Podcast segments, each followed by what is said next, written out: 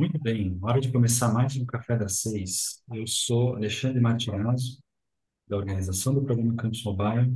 Vocês devem estar ouvindo ao fundo aí uma série de latidos dos cachorros enlouquecidos da vizinhança aqui, mas vamos seguir porque é o que tem para hoje.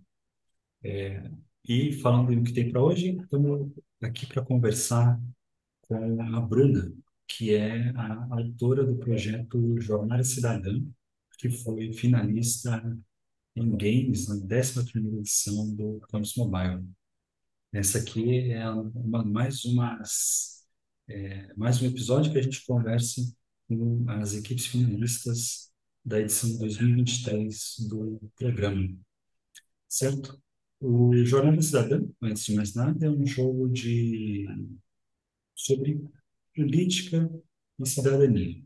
Vou pedir para a Bruna depois explicar mais os detalhes de como é que ela desenvolver, mas antes da gente falar sobre o Jornal Cidadã, eu quero que a Bruna fale sobre ela mesma. Bruna, seja bem-vinda. É, agradeço você ter aceitado o convite para conversar com a gente aqui no Café das Seis. Peço que você se apresente aí para quem estiver nos ouvindo, fala um pouquinho de, de você, de onde você está falando, de onde você é, o que, que você faz aí da, da vida profissionalmente. Mas, como é de costume, no Café das Seis, você bem sabe, o mais importante disso tudo é você falar sobre como você consome café, certo? Obrigado mais uma vez, seja bem-vindo. Oi, gente. Oi, Ale. Oi, todo mundo que está aqui. É, Meu nome é Bruna. E, bem, sobre o café, a primeira pergunta, eu acho que já vai ter gente para zoar de que isso não é café. Mas o jeito que eu gosto de beber café é café gelado. Ou seja, café com misturado ao leite, bem geladinho, às vezes vai uma colherzinha de chocolate ou com canela. Gente, eu amo, pra mim é tudo. Já tô recebendo julgamentos do Igor. Não, ó, antes da gente, antes de você continuar, Bruna, eu gostaria de dizer que aqui no Café da Seis a gente acolhe absolutamente toda e qualquer preferência de consumo de café, então esse é um, é, esse aqui também é um espaço para você, tá? Fique tranquilo. Obrigada, Lê. É, é um safe space para quem gosta de café gelado. Ai, então, agora sobre mim, eu começo. Bem, meu nome é Bruna, tenho 26 anos, sou do Rio de Janeiro, eu sou cientista, eu agora estou falando com vocês daqui de Berlim. Eu estou participando de um programa de pré-doutorado em neurociência computacional, então estou trabalhando com modelos computacionais de atenção visual. Um pouquinho diferente, né, do que eu acabei fazendo na Campus Mobile, que eu entrei com um projeto de jogo, mas por mais que eu acho que pareça diferente assim a princípio, eu diria que tem muito a ver com o que eu faço. Que realmente eu me inscrevi na Campus com o projeto Jornada Cidadã, que era um projeto sobre política e cidadania, que durante a, as reuniões com os mentores é, e com Gente, qual era o nome? Temos os mentores e temos os embaixadores. Desculpa. Com os mentores, com os embaixadores. É, acabei focando numa parte disso, que foi a parte das fake news. E isso, para mim, tem muito a ver com ciência, por exemplo, na questão de desenvolvimento de senso crítico. Então, foi um jogo, um jogo não, foi um livro sobre ciência que me fez ter essa vontade de fazer um jogo sobre política que no final acabou virando um jogo so sobre fake news, porque eu queria muito desenvolver um jogo que estimulasse o pensamento crítico em outras pessoas. Legal. Eu acho que tem vários pontos interessantes para a gente ir explorando em cima da, dessa sua jornada e, é, e como é que você foi desenvolvendo o, o Jornada Cidadã, né, propriamente dito. Mas eu queria muito entender, Bruna, é, como é que você foi parar no ramo de neurociência? Como é Olha, mas que isso começou? Porque, porque eh, acho que vale dizer, né? Como você está no você está nesse programa de pré-doutorado, né? Acho que talvez até valha a pena você explicar mais ou menos o que que é um programa de pré-doutorado, porque não é, não é uma coisa que faz parte do, digamos, do cotidiano brasileiro, né? Aqui, Uhum, mas você já fez mestrado e tal, né? Então, você, já estava, você já tem um caminho na pós-graduação, assim, mas como é que você vai parar em neurociência, propriamente dito? Vixe, é longa história também, tudo bem, vai lá. eu- a minha vida acadêmica, assim, é, é engraçado. É, porque tem gente, né, que escolhe um tema e vai, não, vai nisso até o final da vida. Admito que eu mudo. Eu, é ruim, um lado de sempre ficar mudando, porque alguém pode pensar que eu sou indecisa, mas para mim minha trajetória faz muito sentido dentro do que eu construí. Que eu, na verdade, eu sou formada em nanotecnologia, com ênfase em bionanotecnologia. E eu escolhi nanotecnologia porque eu queria fazer ciência. Era algo que eu já queria. Eu estava na dúvida na época entre farmácia e nano. Como eu pensava que nano eu teria mais campo para me desenvolver dentro da pesquisa, eu fui para nano. Em nano, eu já tinha interesse, por exemplo, em desenvolver fármacos que atravessassem a barreira hematocefálica, ou seja, para tratar doenças neurodegenerativas ou doenças neuropsiquiátricas. Eu já tinha esse interesse de neuro daí, só que na área de nano. E quando eu estava fazendo a minha primeira iniciação científica, num laboratório da área, eu percebi que, na verdade, eu queria estudar essas doenças e não desenvolver fármacos para tratá-las. Então, no meu mestrado, eu fiz mestrado em biofísica no FRJ, eu fiz nano na UFRJ também. E meu mestrado foi focado na doença de Alzheimer. Eu estudei a interação entre duas células do sistema nervoso central, neurônio e microglia, e em modelos experimentais da doença de Alzheimer. Só que no meu mestrado eu também tinha uma questão que eu entrei no mestrado para descobrir se como eu lidaria com pesquisa em animais. Porque eu crio hamster desde criança, então para mim eu imaginava que não seria algo fácil, porque eu olho para roedores e são animais que eu quero fazer carinho e quero cuidar. Não que cientistas sejam pessoas malucas que adoram fazer experimentos animais e sejam sádicos e, enfim, não é isso. Mas tem pessoas que têm uma capacidade de se distanciarem maior e verem o animal como uma ferramenta de trabalho, enquanto para mim, como eu sempre criei, né? Não, eu nunca criei camundongo em si, mas eu criei hamster. Então mexia muito comigo. E por mais que eu tinha uma equipe maravilhosa no meu mestrado, tipo, eu sempre tive ajuda com experimentação animal, eu não não precisei, tipo, eutanasiar com as minhas próprias mãos, por exemplo, eu tinha pessoas dispostas a fazer por mim. Eu quis tentar neurociência computacional, que é onde eu estou hoje, porque eu gosto da parte de computação e eu poderia aplicá-la para estudar neurociência. Então, como no, no Brasil, pelo menos, tem um laboratório de neurociência computacional, mas eu sinto que é muito mais voltado para física, por exemplo, para para parâmetros físicos de redes neurais e tudo mais. Eu queria uma perspectiva mais biológica. Eu acabei procurando como vim estudar aqui fora e achei esse programa de pré-doutorado que para mim caiu como uma luva, porque eu estou nesse momento de transição, então é uma experiência muito importante para quem quer seguir num doutorado.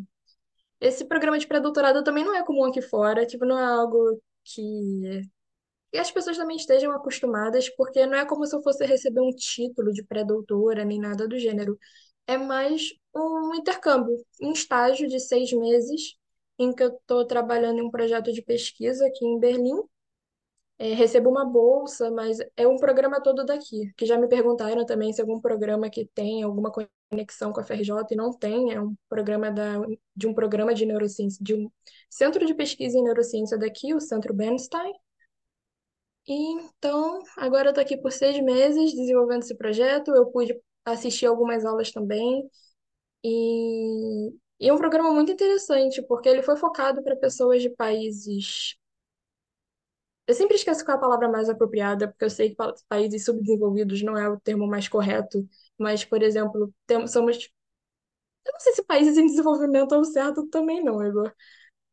É, Mas, por exemplo, nós quatro, somos quatro alunos aqui, tem outro brasileiro comigo, uma menina de Gana e um menino do Egito, por exemplo. Então, todos nós com essa oportunidade de estar aqui desenvolvendo pesquisa na Europa. É muito legal. Pô, muito interessante, Bruno, muito interessante mesmo. E, quer dizer, é, e, e aí você acabou indo para a Alemanha logo depois de participar do Campus Mobile, né? Se não estou enganado. Sei lá, Foi durante a embarcou fase algumas... É, você, você você veio para São Paulo e embarcou Uhum. algumas semanas depois, né, para para. Exato, exato. Olha aí.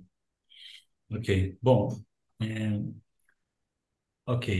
E agora, como que, como que você começou, então? C- Você comentou que você vê uma relação bastante forte, né, entre ciência e o tema em si do, do, do Jornada Cidadã, por ser pela questão do pensamento crítico, né, ter o olhar crítico perante um certo contexto, né? Eu acho, eu acho uma colocação muito interessante essa sua, e queria saber como que você começou o desenvolvimento do, do Jornada Cidadã, propriamente dito. Uhum. Sei lá, você já tinha alguma experiência em desenvolver jogos? Você é uma jogadora, você é gamer, né? Para usar um, termo mais para pessoas da sua idade, né? É, enfim, termo jovem, obrigado, Igor, para usar um termo jovem, você é gamer ou não? É, co- como que foi que você começou assim a, a, a- como é que você iniciou o Jornada Cidadã? Ou foi uma parada que você começou só para o Campus Mobile? Então, foi uma parada que eu comecei para campus. Tipo, minha relação com jogos é antiga. Apesar que eu não, sei lá, eu não sei se eu me chamaria de gamer, porque tem tanto jogo que eu ainda gostaria de jogar, mas que eu joguei pouco. Até porque League of Legends eu acho que consumiu uma grande parte da minha vida. Mas eu comecei mesmo a jogar com bem pequena, com seis anos de idade ou antes. Com seis anos eu já jogava The Sims, por exemplo. Minha madrinha foi uma pessoa que sempre me. Isso, jogadora casal frequente. Minha madrinha foi uma pessoa que sempre me estimulou a utilizar o computador, então desde pequenininha eu já jogava bastante. Nossa, lembrei, eu jogava uns jogos infantis mesmo para criança, com cinco anos. Eu adorava esses jogos, sabe? Alguns eram de desenhar, outros eram para ir desenvolvendo uma história. Então eu sempre gostei de jogar, mas eu nunca me vi como desenvolvedora. A Campus, aliás, está me alugando um triplex aqui na minha cabeça em relação ao que que eu vou fazer da minha vida depois desse pré-doutorado, inclusive, porque foi uma parada que eu gostei muito. Eu realmente comecei para campus porque eu, ano passado, vou ter que voltar a falar de ciência, inclusive que ciência é um relacionamento tóxico abusivo, porque ano passado Como eu falei, no Brasil eu não vi muitos laboratórios em que eu tinha interesse em, em seguir na área de neurociência computacional. Eu tentei alguns programas aqui para fora e eu não fui aprovada. Então pensei, tchau ciência, né? Tchau ciência, agora é ciência de dados, agora é fazer dinheiro, agora é programação, agora é isso. Esse programa, por exemplo, que eu tô agora, não sei se é uma história bonita de se contar, que todo mundo tem aquela história legal, ah, eu fui aprovada assim de primeira. Não é a minha, eu não fui. Eu fui recusada nesse programa, na verdade. Só que nesse ano, na primeira sexta-feira do ano, juro, gente, na primeira sexta-feira, no ano novo, na minha resolução de ano novo, eu tava tipo, nossa, não, eu vou arrumar um emprego, eu vou investir na minha vida social, eu vou fazer trilha, eu vou fazer rapel, eu vou investir na minha vida pessoal toda, toda. Assim, na primeira sexta-feira do ano, não passou uma semana, foi na primeira sexta-feira, eu recebi um e-mail dizendo que eu fui aprovada no, no programa. Eu juro pra você, foi assim. E aí eu sempre brinco que ciência é, é assim, quando você larga, quando você termina um relacionamento, ela vem te propõe um casamento. Porque é a única explicação que eu tenho, porque eu fiz tudo o oposto do que eu prometi no ano novo, porque agora eu tô afastada dos meus amigos, eu não tô fazendo trilha, eu não tô fazendo rapel, eu não tô fazendo nada. Mas enfim, o momento que eu me inscrevi na campus era esse momento que, tipo, eu não tinha recebido o aceite do programa, então era o meu momento, tipo, eu quero entrar na área de programação, quero investir nisso. E eu adoro competição. É, tipo, a Campus. Terceira? É, eu posso dizer que é a terceira competição se eu for excluir a uma competição de natação que eu participei quando criança. Porque eu fiz parte de equipe de competição de robótica na faculdade. É, eu competi no Kung Fu também, que eu pratico. Eu também gosto, eu gosto de competir em tudo. Eu sempre quis participar de um hackathon. Só que eu nunca achei que eu tinha habilidades de programação suficiente para participar de um hackathon. Então, quando eu vi a Campus e, e durante a Campus, né, tinha esse espaço para que para você poder desenvolver as suas próprias habilidades, eu vi uma grande oportunidade ali. E no início, por exemplo, eu queria ter um projeto na área de saúde, algo mais na área assim de ciência mesmo, no sentido de tipo, meu mestrado foi em biofísica, né, na área de saúde, na área biomédica, eu queria para essa área.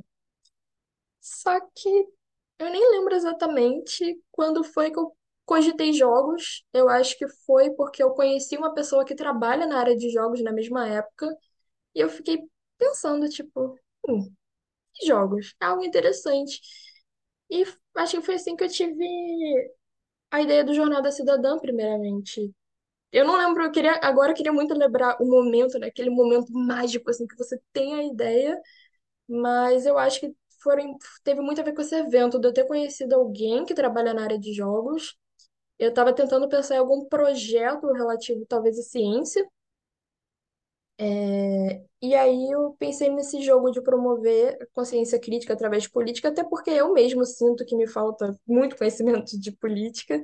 Então, queria até aproveitar o jogo para eu aprender enquanto desenvolvia. E durante, é, durante, né, depois que o projeto foi aprovado, eu fiquei super feliz. Eu fui vendo como iria desenvolver o jogo, até que teve uma reunião com um, acho que foi especialista, acho que era o especialista, né? Eu tava tentando lembrar o nome, que não foi mentor nem embaixador, foi, acho que foi com os especialistas. E é isso. Obrigada, Igor. E quando eu tava falando com ele sobre o jogo, ele perguntou se eu conhecia Papers, Please. E, tipo, as pessoas já tinham me perguntado sobre esse jogo antes, sobre a ideia que eu queria fazer. Só que como o exemplo que eu tinha dado sobre esse jogo de política era sobre fake news, porque para mim estava sendo um problema mais visível, ainda mais depois do que temos visto nas últimas eleições e do cenário político atual, que eu mudei o jogo, muito mais por causa dessa conversa com ele, para focar só nesse aspecto de fake news, com essa mecânica semelhante à de Papers, Please. Então, contei uma história, né? Eu falo muito, desculpa. Eu fiz o jogo focado para campus. É, comecei agora nessa área de pensar em desenvolver jogos. Então, é algo muito recente, sim. Não, eu, eu adorei a história que você contou, na verdade, porque tem, tem, tem vários elementos aí que eu não fazia muita ideia de que você tinha passado, assim. Mas então, se, se eu entendi bem, no fundo, você acabou tendo um contato anterior com, com o Campus Mobile, e aí tinha vários temas do seu interesse, e, enfim, cidadania era um deles, né? É como, eu tô rindo aqui, para quem estiver ouvindo depois, é, o Igor mandou um resumo aqui da história da, da, da Bruna, que é ma- maravilhoso aqui. Vários elementos narrativos, plot twists, momento em que o herói, herói duvida de si mesmo, ápice, né? Que é basicamente, para quem não conhece, essa é essencialmente a estrutura narrativa do, da jornada do herói. Clássica, né? Obrigado, Vitória. É o, é o arco, arco clássico aqui da, da jornada do herói, muito bom. Então, conhecemos aqui a jornada da heroína, Bruna, no caso, né? Enquanto é, desenvolvedora. Mas assim, o que eu ia te perguntar era que você já tinha então um, um contato anterior de você saber sobre Campus Mobile de alguma maneira, assim. Não, pior que não. Eu descobri a Campus Mobile, eu acho que é final do ano passado eu estava buscando por hackathons. Ah, ok, E ok. é Foi assim, aí me apareceu a Campus e eu achei super maneira. Eu até me inscrevi, eu comecei a caçar gente para entrar comigo, tanto que eu iniciei com uma dupla. É, só que ele acabou decidindo focar no trabalho e tudo mais, e acabou não vindo participar da Campus. Mas foi muito pesquisando mesmo, porque eu queria participar, ter uma experiência dessa de competição com programação. Aí eu vi a Campus. E eu estava muito insegura de pensar no projeto. Eu fiquei demorando muito tempo para pensar em alguma coisa. Mas aí quando veio isso, né, de, de política, eu me inscrevi. Nossa, tanto que agora eu lembrei, minha primeira versão, minha primeira ideia desse jogo era ser um jogo de quiz, na verdade, como se fosse um perguntado, um Duolingo, assim, de política. Agora que eu lembrei, era isso mesmo, era essa a ideia inicial, um Duolingo de política em que você ia avançando em diferentes temas e no final virou um jogo sobre fake news, mais na mecânica assim de Papers, Please. É, eu, eu confesso, Bruno, que eu tava, quando eu estava abrindo aqui, eu tava, eu quase anunciei o, o Jornada Cidadã como um quiz. Mas eu falei, não, peraí, eu lembro que ela, eu lembro que ela mudou alguma coisa, é melhor não falar nada nesse sentido. Pois é. Mas é. E assim, e durante o, o programa, né, co- como que foi o. Como que você fez para desenvolver, né, provavelmente, o, o jogo mesmo, assim, porque, sei lá, mesmo que Quer dizer, mesmo que você tivesse seguido naquela ideia inicial de fazer um jogo que é mais um, um quiz, ainda assim você não tinha exatamente uma experiência prévia, né, nos midi-jogos e tal. Então, eu queria entender muito como foi o seu processo de, enfim, de definir o jogo, né, porque se no fundo você teve que meio que você começou numa ideia, falou, não, esquece isso aqui, eu vou, vou numa outra direção. E além disso, você ainda tinha que esse aprendizado de, digamos, mais técnico, né? De, de, de, de aprender a programar um jogo, implementar um jogo assim do, do zero, né? Como que foi esse processo assim? O que que você começou fazendo primeiro? Ah, esse processo foi lindo, Ale, que eu fiquei o mês de janeiro inteiro estudando Unity para jogar no lixo, porque eu não usei. Resumo foi isso. Eu fui me preparando Ah! para campus. Foi tipo assim, eu falei, não, vou me preparar para campus, vamos programar um jogo, né? Ah, Comecei lá, isso, fiz isso, isso tudo foi antes da gente fazer a começar a fase preparatória, assim, foi tipo, foi o seu isso, pré-pessoal, assim. isso, foi meu pré-pessoal. Nossa, Eu fiquei caramba. tipo, é um jogo, vamos de Unity. Aí eu comecei a fazer todos os tutoriais da Unity, vai lá, Unity, Unity, Unity. Eu tava muito com a ideia de fazer Unity. Foi a Campus que me fez mudar de ideia de Unity. Olha que legal. Foi uma oficina de GDev, De A GDevelop. oficina de, de, de low code que, a- que as embaixadoras fizeram. né?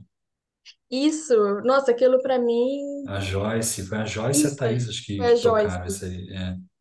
Tava tentando lembrar o nome dela, que eu só lembrava da ruiva de cabelo cacheado, linda, maravilhosa. Foi, foi ela.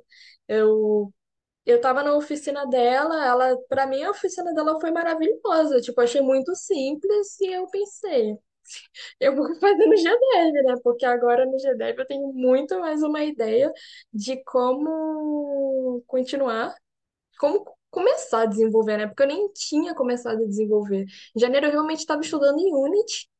Mas eu não tinha ainda começado a colocar nada do meu jogo. Então foi depois da oficina dela que eu falei, não, tá, vamos desenvolver.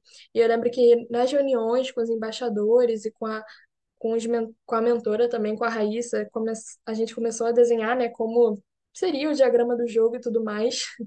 Eu lembro que eu tinha todo o diagrama já desenhado pro como seria o Jornada Cidadã. Eu já tinha feito a primeira tela do Jornada Cidadã, até que teve a reunião com o especialista. Veio essa ideia de mudar o jogo, tava, nossa, tava todo mundo preocupado, tava todos os embaixadores assim, a Raíssa preocupados comigo, tipo, você realmente vai mudar? Porque foi na última semana. Foi na última semana antes da. Sim, era, era exatamente o que eu ia chamar a atenção, assim, porque essa semana, para quem não sabe, né, Campus Mobile, a gente tem a fase preparatória, que tem quatro semanas. E aí, as- essas, esses, essas consultorias que a gente disponibiliza para quem participa, elas acontecem na terceira semana. Quer dizer, então, que nesse ano acabou sendo uma semana pré-carnaval, inclusive, né, né, Bruna? Sim, foi. Então, assim, realmente não podia ser mais em cima da hora. Eu tô, tô rindo de, tô um pouco rindo de nervoso aqui ouvindo essa história. Mas enfim, continue, por favor. É que como eu contei que desde a minha graduação, se eu achar que eu tenho que mudar, eu vou mudar. Aí no jogo foi a mesma coisa. Eu falei, não, esse jogo aqui faz muito mais sentido, eu consigo visualizar muito mais. Eu mudei, joguei tudo que eu fiz de novo no lixo e comecei o jogo ali do zero na última semana. Tanto que eu comecei algumas telas iniciais nessa semana preparatória para terminar de desenvolver mesmo na semana presencial. E aí lá que foi no meu notebook, meu Deus do céu, teve ainda a história do meu notebook, meu notebook não rodava nada, nada, era super travado. Foi graças ao Matheus, que tá aqui, né? Tá aqui no Café das Seis também. Eu nem foi, nem foi o la- o laptop dele, na verdade, foi do amigo dele que mora com ele que me emprestou e eu pude desenvolver o jogo. Porque eu tava muito travada por causa disso. Eu tava ficando doida já, que eu fiquei, eu tenho que terminar esse jogo e meu computador não me respondia. E aí eu fui para casa deles, um, um amigo nosso me emprestou o laptop e eu consegui nos últimos dias assim, terminei, consegui terminar o jogo. E assim, mas foi. Eu, eu, eu só fui nessa ideia porque realmente eu tive mais, vis- eu tive mais facilidade de visualizar, porque fake news era um escopo melhor definido do que política, que é muito abrangente. É, tem vários cargos, tem eu poderia fazer isso de tantas formas que eu estava meio perdida de como começar. Por mais que eu ainda ache que seja uma ideia super interessante e que eu até gostaria de ver um jogo do gênero no, no futuro, eu pensei que para desenvolver dentro do tempo da campus, eu particularmente eu me embolaria muito. Talvez se eu já fosse uma pessoa com muito conhecimento, com uma ideia muito bem definida do que fazer dentro de política, é possível, mas do jeito que eu estava pensando, ah, não, vou aprender enquanto desenvolvo o jogo, zero condições. Fake news é- era muito mais direto de poder trabalhar dentro da campus. Puxa, muito interessante isso, essa descrição que você está trazendo, assim, da, é- é- essa história sua, Bruno, porque eu absolutamente concordo com o que você está falando, nesse sentido de que, por ser uma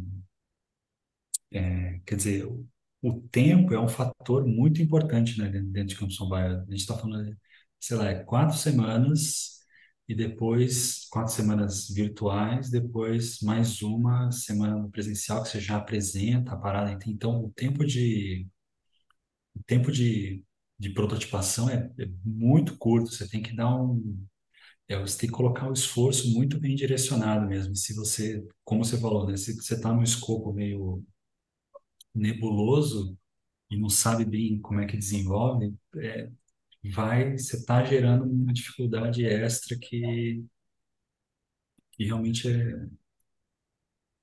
é, torna o- a prototipação muito mais complexa, né? E aí acho que o caminho que você optou de, falando, não, esquece, eu vou fazer uma coisa aqui que eu estou enxergando um, um caminho mais, mais nítido aqui, né? Acho que isso foi uma decisão muito, muito sábia da sua parte. De, de falar, es- dane-se o escopo anterior, não, não tenho compromisso com o erro, vamos nesse aqui, vamos de G-Develop, esquece a Unity, tudo bem, né? Aprendizado que fica, né? Tranquilo. Sim, Aliás, o, o que a gente falou da, do G-Develop, né? Para quem a gente está falando do Joyce, Joyce, Joyce, nós estamos falando da Joyce Querubino, que é embaixadora, foi embaixadora aqui na, na 11ª edição. Aliás, Joyce, um beijo aí para você. E fica aí a, beijo também, Joyce. fica aí o agradecimento pela pela, pela oficina, né, de low code que a, que a Bruna mencionou aí. E aí, Bruna, é, no, no, no final da, do evento aqui em São Paulo, o que que você apresentou exatamente, né? Você resolveu fazer essa guinada aí de, sei lá, no, bem dizer, nos, na, na segunda metade do segundo tempo, né, do, do, do seu tempo disponível, mas é, a, a decisão se, se mostrou correta, né? Se pagou, né? E o que que você apresentou no final da semana imersiva ali? Nossa, sim, se mostrou correta mesmo. Eu fiquei tão feliz. Fiquei tão feliz no dia. O que eu apresentei é um jogo em que o jogador ele é apresentado a diferentes notícias e com base nos elementos da notícia, como título, conteúdo, imagem ou até mesmo a fonte da notícia, o jogador ele tem que decidir se é um fato ou se é uma fake news. E no final do dia mostra qual era, se ele acertou e se ele errou, inclusive mostra por quê, onde que estavam as incoerências, mostra onde foi que eu me baseei, a, a notícia original da onde eu me baseei para criar aquela notícia fictícia dentro do jogo.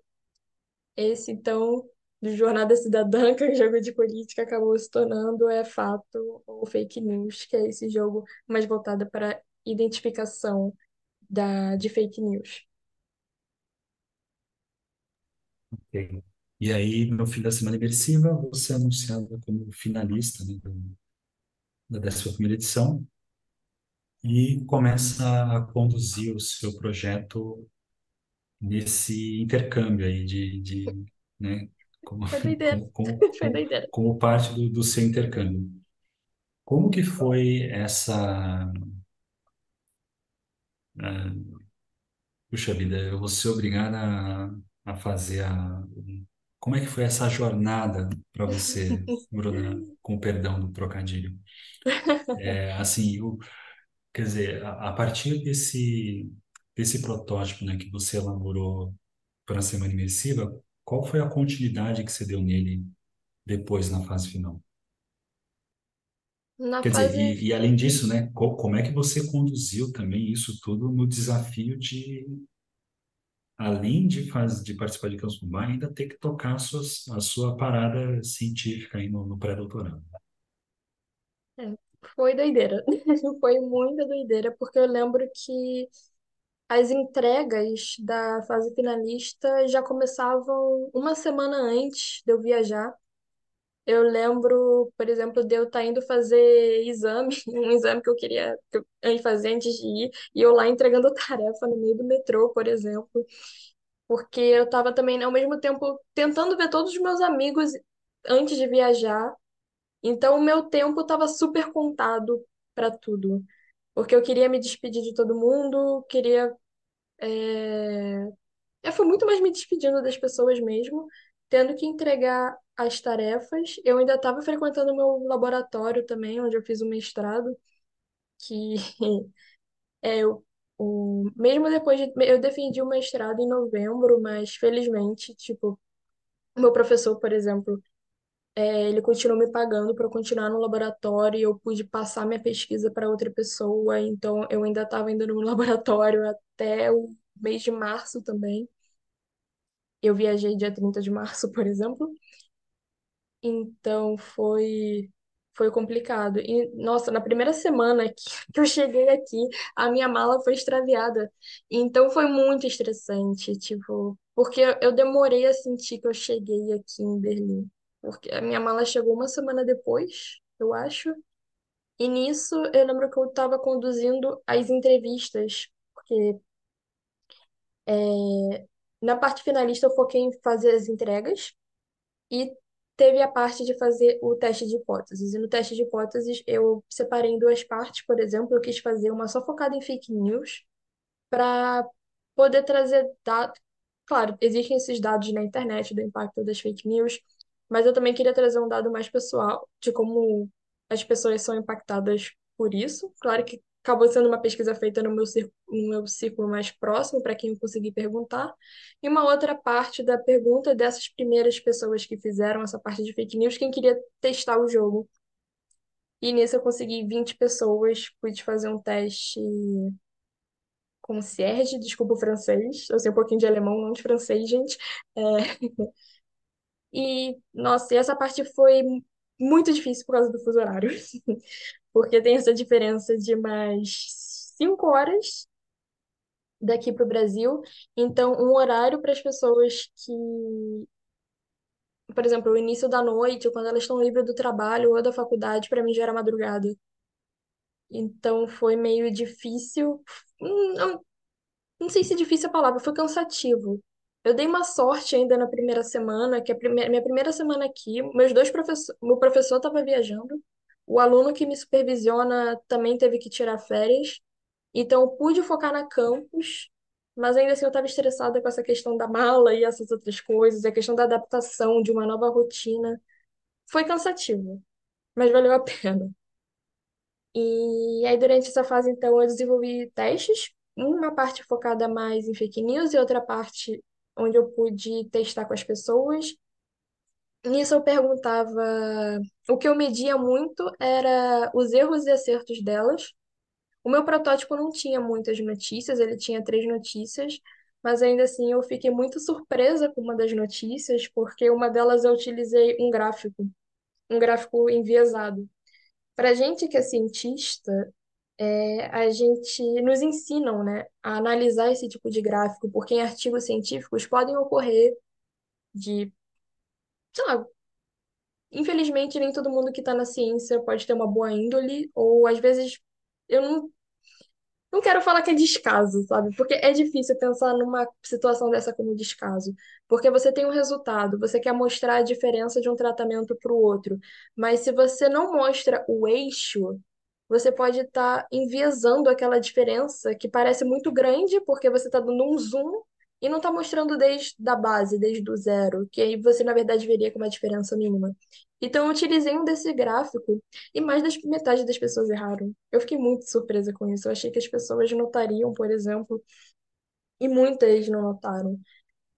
E era muito engraçado também perceber o quanto elas ficavam nervosas, tipo uma questão moral, de que eu não posso errar isso, eu não, eu não posso errar nada nesse jogo. E... Então foi, foi cansativo, mas foi muito legal também, até porque era um momento de eu fazer videochamada com vários amigos meus. Eu tinha acabado de chegar aqui, né? Então, unir o útil ao agradável de matar a saudade das pessoas. Só que acabava que era aquilo, ah, vamos ser efetivo, vamos aqui fazer, sei lá, uma chamada de 15 minutos. Nunca era, era uma chamada de meia hora, outras vezes chamada de 45 minutos, porque eu ficava conversando com as pessoas também, né? Faz parte. E É, dos testes foi mais assim, e aí eu segui desenvolvendo com base na, no feedback que a própria banca deu do que eles achavam que tinha que ter no jogo. Coloquei a parte de mostrar os erros que eles falaram que sentiram essa falta, é, de mostrar também a fonte da notícia. Acabei incorporando esses elementos também no jogo durante a fase final. Muito bom. E, a, e aí, para a apresentação final, você chegou em que, que patamar? Hum, como assim, que patamar? É, no sentido de que o que que você apresentou como de diferente, né? Como evolução a partir do que você, desse aprendizado que você descreveu agora. Uhum. Ah, então, o... isso do que a banca deu como tinha dado como feedback que eu incorporei no jogo, que foi. Ah, é, teve outras coisas além. Deixa eu ir por, por parte. Uma parte que eu botei foi, por exemplo, um pequeno tutorial para as pessoas, porque na minha primeira versão não tinha esse tutorial, até porque na campus, né, como era presencial, eu estava ali do lado da pessoa, então eu ir para ela explicando o jogo, mas no online eu queria ter o mínimo de interação possível com a pessoa, então foquei nesse tutorial. É, eu coloquei também um bilhete, acabei não explicando essa parte no jogo, né? Porque ne- no, no jogo que eu desenvolvi, você é literalmente um membro da sua própria família. Você não é um investigador de fake news, não. Você é como se fosse você mesmo. E as notícias que você classifica errado impactam a sua família.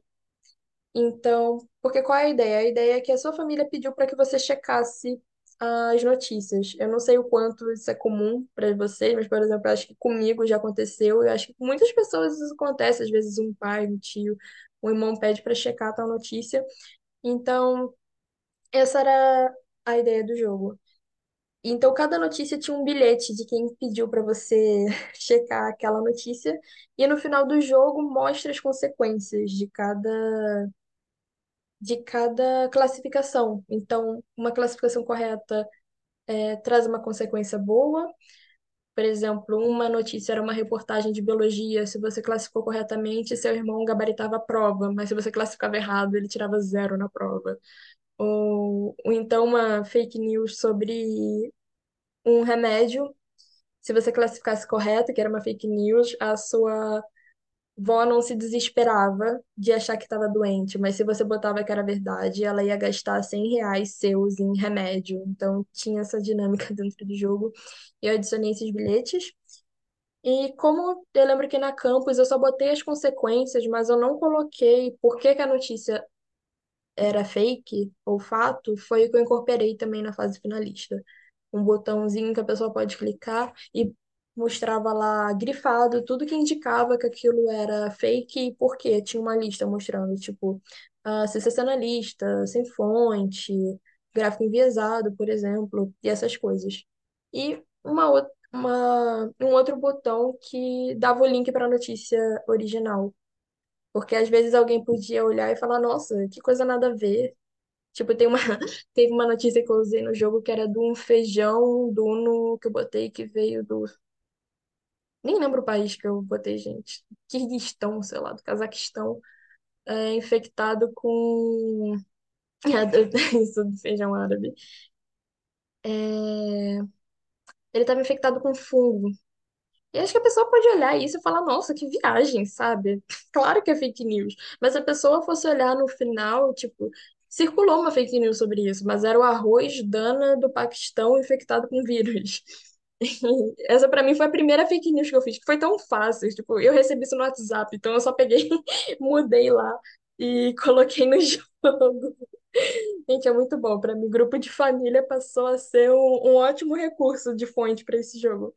É, E é, acho que foram essas quatro funcionalidades. Eu queria, gostaria de ter feito mais, mas ao mesmo tempo eu não me cobro, dado tudo que eu passei aqui, claro que dá vontade de fazer mais, dar seu máximo, mas, por exemplo, eu acho que eu devia ter colocado mais notícias também. Só que eu me foquei tanto em novas funcionalidades que eu acabei não trazendo mais notícias, que é a parte que era o gargalo para mim da produção do jogo. Porque você não Quer dizer, eu lembro que um dos, uma, uma das pessoas da banca até falou sobre para ver essa questão de copyright. Eu cheguei a dar uma olhada, mas ainda assim não queria me arriscar, simplesmente copiar uma manchete, copiar uma reportagem. Então eu tinha que criar. E eu queria que fossem notícias fictícias também para a pessoa apenas utilizar justamente o raciocínio crítico dela e não um conhecimento de mundo dentro do jogo. Eu queria que ela justamente analisasse os elementos que estão ali dentro para decidir se era fato ou fake, não tipo, ah, não, isso daqui eu já vi na vida real. Eu sei que isso é fato, eu sei que isso é fake. Para mim isso perderia o propósito do jogo.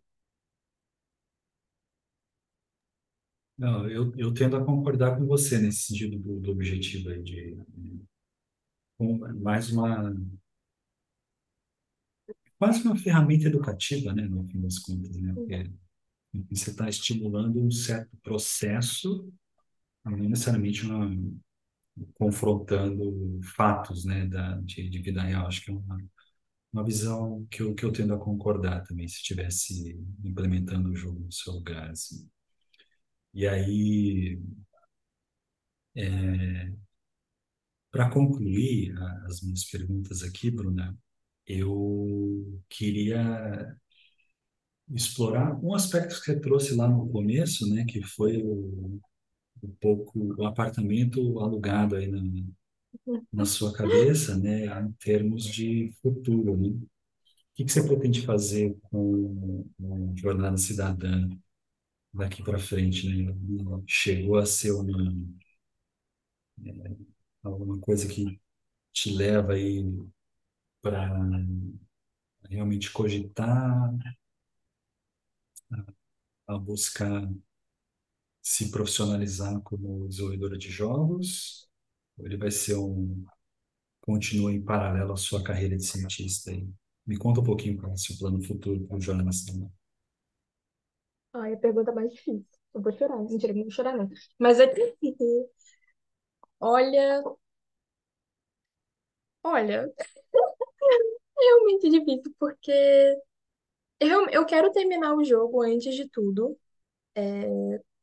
Quando eu tiver mais tempo, eu quero dedicar um tempo sim para terminar o jogo. Tem coisas que eu mudaria, porque, por exemplo, muitas pessoas comentavam: Ah, você viu o jogo Papers, Please? Eu falava que eu vi, mas eu não joguei.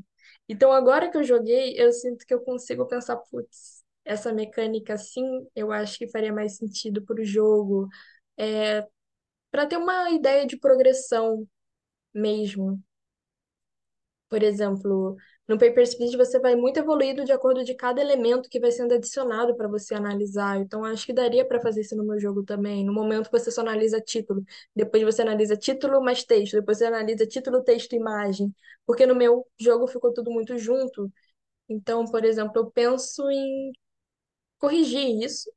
Corrigir, não é como se tivesse, né, um gabarito que eu devesse seguir, mas eu sinto que isso faz mais sentido. Então eu quero sim lançar o jogo no futuro. E eu super viveria desenvolvendo jogos, mas essa questão eu também quero ser cientista e eu só sou uma Bruna e isso me deixa doida, porque foi a Campus que que estimulou um lado criativo em mim, de criar histórias, que eu nunca pensei em trabalhar com isso, sabe? Eu gosto de criar histórias. Como uma jogadora de Dungeons and Dragons, eu adoro ficar criando história de personagem. Eu vou escrever páginas e páginas. Eu vou escrever páginas e páginas de background de personagem, e eu amo. Mas eu nunca pensei em criar história para jogo. E a ler depois da campus, eu juro para você, eu, eu tenho umas três histórias de jogo assim. Eu consigo pensar em histórias de jogo, tipo, ainda mais jogo dentro da ciência. Ai, essa cachorrinha que linda! Ainda mais em jogo de ciência, sabe? Por exemplo, tem esse jogo que é Fato ou Fake News. Eu adoraria fazer um jogo, por exemplo, outro jogo indo nesse senso crítico, sobre falácias argumentativas, por exemplo. Porque é uma parada que as pessoas usam tanto, tipo, se evento se tal evento aconteceu e um segundo evento aconteceu depois, o primeiro evento é a causa do segundo. E eu fico tipo, não. E isso é muito comum, sabe? É uma parada muito recorrente. Por exemplo, eu nem sei se eu tô conseguindo fazer explicar, porque eu acho que é um assunto complexo para falar tão rápido e correndo aqui. Mas, sei lá, acho que foi esse livro que eu li de ciência que me dá vontade de querer popularizar a ciência. Eu acho que eu sempre tive essa vontade, por exemplo, de ser divulgadora científica, mas não tem muito estímulo para isso. Então, pensar em fazer isso através de jogos, eu acharia incrível se eu pudesse trabalhar com isso, sabe? E não só jogos sobre ciências, mas também jogos sobre histórias que eu tenho, que eu gostaria de criar e fazer. Eu me, eu acho que fora da ciência, for tipo, Bruna, você não pode trabalhar com ciência, o que que você faria? Desenvolvimento de jogos. Então, é algo que eu até penso assim mesmo, mas no futuro, não sei. É porque ciência é uma parada que, tipo, quando você pensa na carreira científica, é algo que pega tanto da sua vida que eu fico pensando, será que depois daria tempo para eu começar na carreira de jogos? Porque existem essas questões, né? Mas é algo que, assim, eu sinto que eu falei, falei, falei, não me fiz clara em nada, me desculpa, mas é algo que eu super trabalharia com os dois. Tipo, por exemplo, voltando agora para o Brasil, e no Brasil não penso, pelo menos, em em seguir na área de ciência, eu super trabalharia com jogos. Hashtag Open to Work, tá aqui, LinkedIn, que quiser compartilhar. Mas acho que, acho que é isso. Mas é muito engraçado, que antes da campus eu não pensava em ser. Nunca pensei nisso, de verdade. Eu sempre gostei de jogos, mas sempre pensei em jogar. Hoje em dia eu até fico pensando, nossa, arrependida. Quando era adolescente, a gente recebe aqueles panfletinhos daqueles cursos de desenvolvimento de jogo, né? Tá aqui, né? Ó, Bruna, você poderia ter pego. Mas Mas é isso, um passo de cada vez. Vamos ver como vai ser. Eu não tenho ideia, claro, do que vai ser do meu futuro depois daqui. Isso é meio desesperador. Mas é bom saber que existe essa porta, e essa porta, tipo, me anima muito. Porque eu admito que fora da ciência, não tem muitas carreiras que me animem, assim, não me vejo fazendo, eu me vejo muito como cientista, porque eu gosto muito do saber pelo saber. Então, trabalhando para uma empresa que é uma outra dinâmica, é um outro olhar sobre o seu trabalho, eu acho que jogos seria onde eu me encontraria. Mas agora eu teria que construir meu portfólio para isso, né? Porque eu só teria o Jornada Cidadã que eu sequer terminei. E olhe lá, por isso que eu falo que a Campus alugou um triplex na minha mente, que eu não sei o que eu vou fazer com isso, Alê. Simplesmente isso. Olha, Bruna, eu, embora você considere que você falou, falou e disse, eu considero a sua resposta bastante, bastante interessante, né? Porque, claro que acho que todo mundo que já quis conduzir uma carreira em ciência, acho que acaba se deparando com esse dilema, né, de que fazer ciência é uma coisa, ter uma carreira de cientista é um desafio completamente diferente do fazer ciência, né? Eu acho que é legal você ter pontuado isso, né? E eu, eu, eu fico particularmente muito feliz, né, de como você posiciona o, o Jornal da também como uma como parte da sua descoberta de coisas que você sabe fazer. E eu acho que é, achei bacana você colocar dessa maneira mesmo. Para mim, você disse muita coisa na sua resposta, então, Ai, que bom. É, mas, Igor, você tem uma pergunta aí?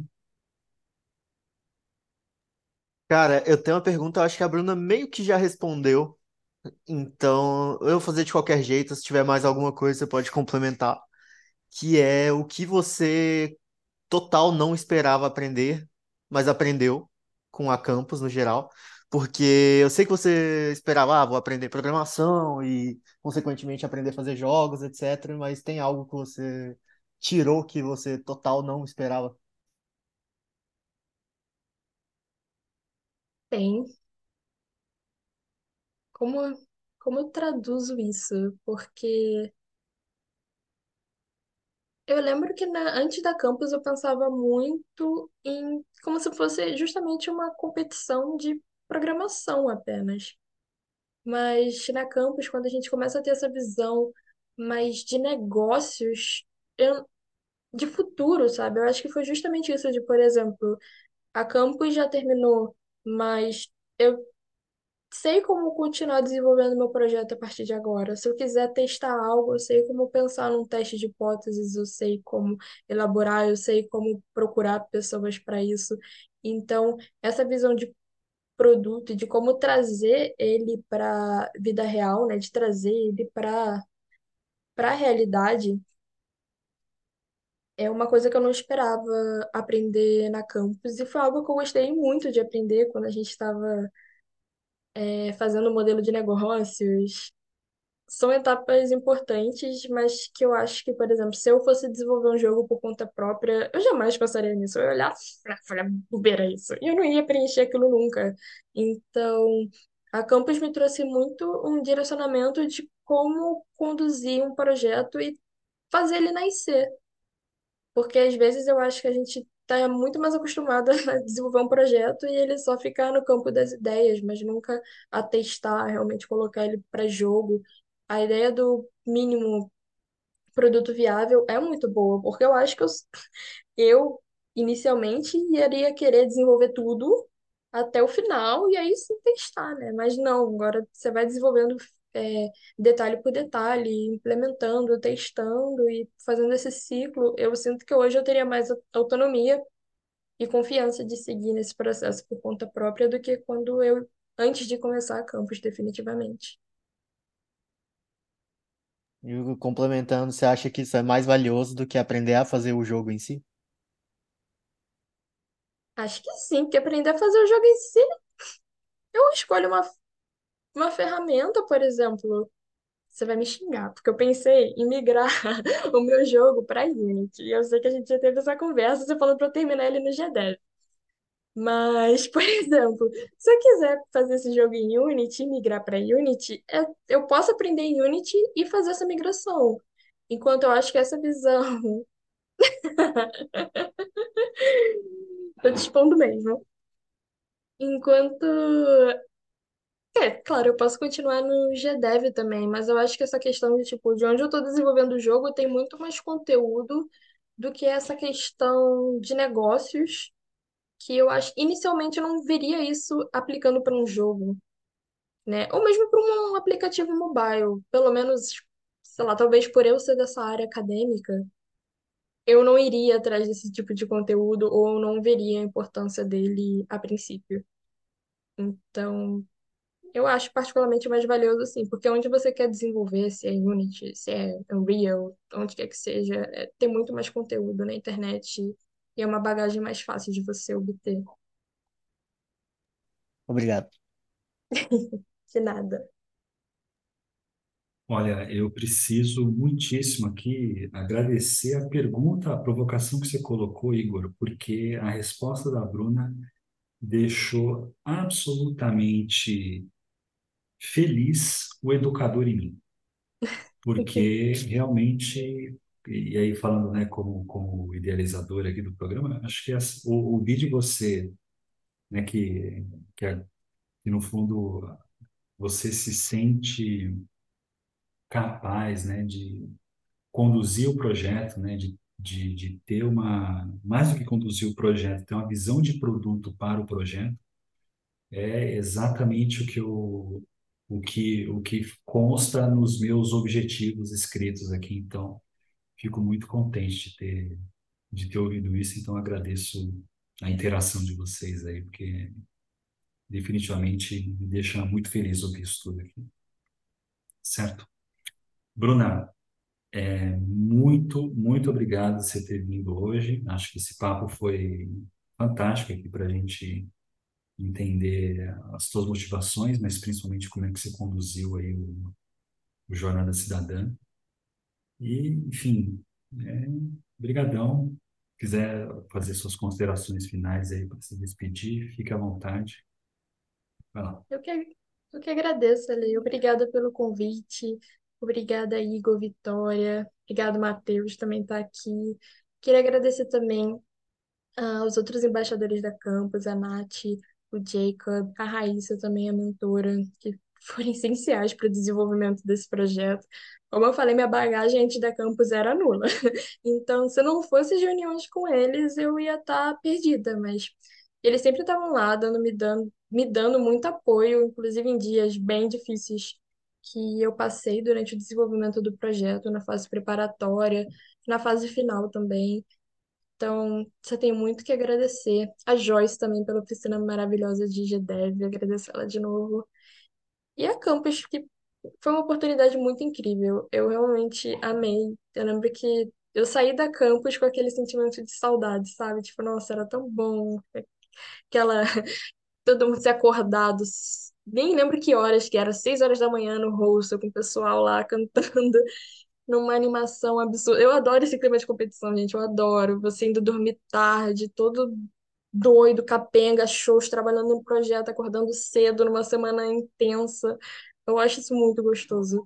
Então, foi muito incrível ter participado disso e também ter podido continuar é, na fase finalista. Eu só tenho a agradecer por toda a experiência. Foi, foi maravilhosa. Tá certo. Bom, gente, então essa foi a Bruna contando como é que foi o desenvolvimento do Jornada Cidadã aqui no Campus Mobile 2023. É, a gente fica por aqui. Eu peço que se você acha que esse conteúdo vai servir para alguém, por favor, compartilhe aí, eventualmente indique o programa para colegas aí. Mas, no mais, ficamos é, aqui, por aqui e nos vemos no próximo Café das Seis. Aquele abraço.